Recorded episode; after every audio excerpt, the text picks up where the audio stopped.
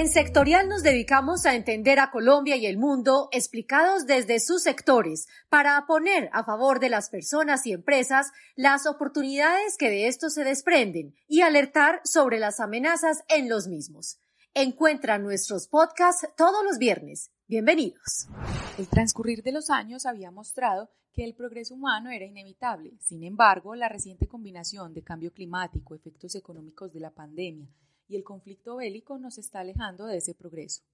Por primera vez en 20 años, la población en extrema pobreza ha aumentado y con esto la hambruna. En el presente capítulo de los podcasts de Sectorial analizaremos los resultados del Índice Global de Hambruna. El Índice Global de Hambruna hace una medición, un monitoreo y un seguimiento al estado de hambruna alrededor del mundo, asociando y revisando diferentes regiones y los diferentes países. Para los resultados se tiene en cuenta la ponderación de cuatro principales variables, que tiene que ver con desnutrición, que es los elementos o el porcentaje de población que no tiene un nivel calórico adecuado en su alimentación.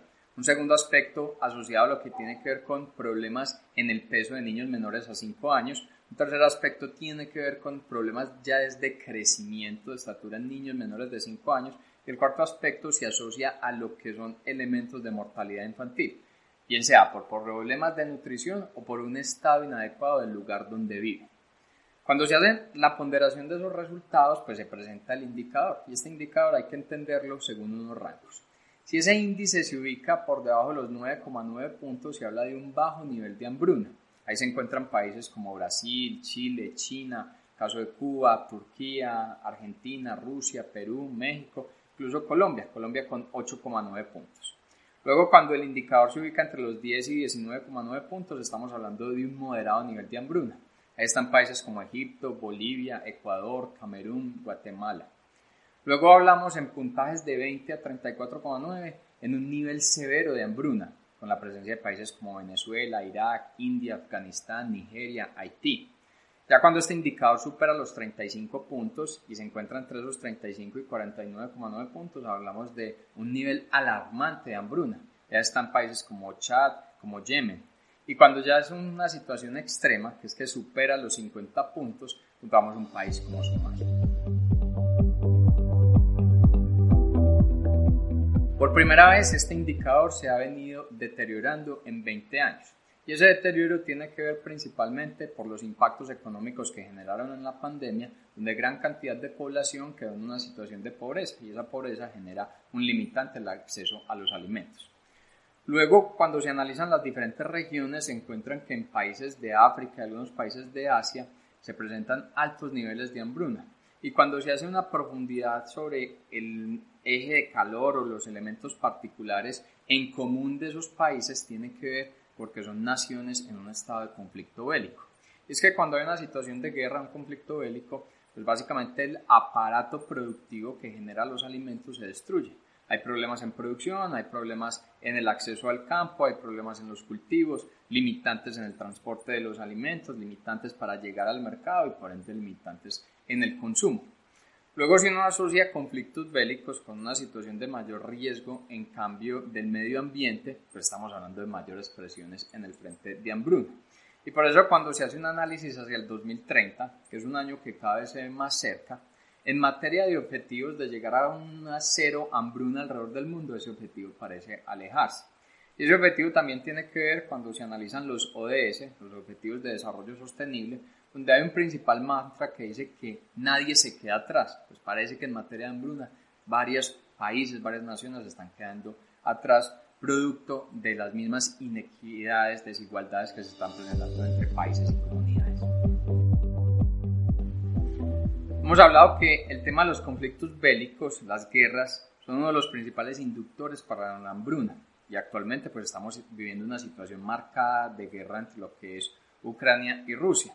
Entonces vamos a hablar de efectos negativos en materia de situación de hambruna. Los aspectos asociados a los conflictos bélicos es que se hace una destrucción marcada del campo y el campo, el agro, es necesario para la formación de los alimentos. Se da la toma de posesión de grupos militares en diferentes zonas y esas zonas eran dedicadas anteriormente al desarrollo agrícola. Luego hay asesinatos, hay desplazamientos, hay migración, ahí se da escasez en la mano de obra agrícola. y empieza a encontrarse que los conflictos bélicos conducen al hambre, pero el hambre también conduce a las guerras, entonces presenta una paradoja.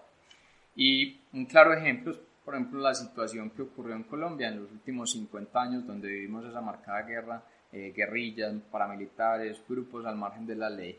Se tomaron gran parte del campo colombiano, hicieron el desplazamiento de personas, asesinatos, y ese desarrollo agrícola quedó limitado Hoy se habla de que Colombia tiene un alto potencial en despensa agrícola, pero las condiciones de tierra y las condiciones eh, de acceso que generaron ese marcado conflicto de los 50 años, pues nos pusieron en esa situación de vulnerabilidad. Luego, si le hacemos un análisis con mayor profundidad al caso de Colombia, en esas cuatro variables que mide el índice de hambruna, el resultado global en los últimos 20 años se ha mantenido más o menos en una situación de eh, nivel moderado de hambruna. O sea, está en, una situación perdón, de moderado nivel de hambruna y pasó a un nivel bajo. Estamos hablando de hace 20 años, en el 2000, ese indicador mostraba 10,9 puntos y para el 2020 mostró 8,9 puntos. El indicador que presenta el mayor nivel de riesgo son los problemas de crecimiento en los niños menores de 5 años. Sin embargo, ha mejorado. O hace 20 años ese indicador mostraba 18,2 puntos, al 2020 se ubicó en 12,7. El que se deterioró, pero tiene que ver con el peso inadecuado eh, asociado a la estatura de los niños. Ese peso inadecuado estaba en un punto hace 20 años y recientemente se mostró en 1,6 puntos. La materia en materia de desnutrición se ha mantenido estable y lo que es la mortalidad infantil ha, ha disminuido. Sin embargo, estos indicadores de Colombia están a medios hasta el 2020. Entonces, habían efectos asociados a la pandemia, todavía no los efectos marcados de inflación en el 2021, todavía no los efectos marcados en el acceso a los alimentos, la presión en los precios alimenticios. Recordemos que la inflación en este a febrero del 2022 solo en alimentos se han incrementado los precios en el 23,2%. Entonces es probable que estos indicadores empiecen a cambiar y mostrar mayores riesgos asociados a la hambruna en nuestro país. De hecho, la FAO advirtió que la inseguridad alimentaria aguda se va a incrementar en 23 países, entre ellos Colombia. Frente a esta situación, lo que se requiere es la implementación de política pública. Política pública que ayude a fortalecer, a volver más resilientes los sistemas de fabricación de alimentos, que los hagan más resilientes a situaciones como conflictos bélicos, como los que estamos viviendo en la actualidad, como también los aspectos de impactos negativos asociados al cambio climático. Se necesita también fortalecer el trabajo con las comunidades, que hagan elementos partícipes en un desarrollo de una política pública de acceso a alimentos. Se tiene que entender las particularidades de cada una de las regiones de nuestro país. Se deben aumentar lo que tiene que ver con castigos por fenómenos que vulneren los derechos humanos y adicionalmente se debe crear una gobernanza multilateral en materia de alimentos. Hasta aquí el episodio de hoy del podcast sectorial. Si te ha gustado, gracias por compartirlo. Te esperamos en el próximo. Recuerda que todo nuestro contenido de inteligencia sectorial lo encuentras en www.sectorial.co.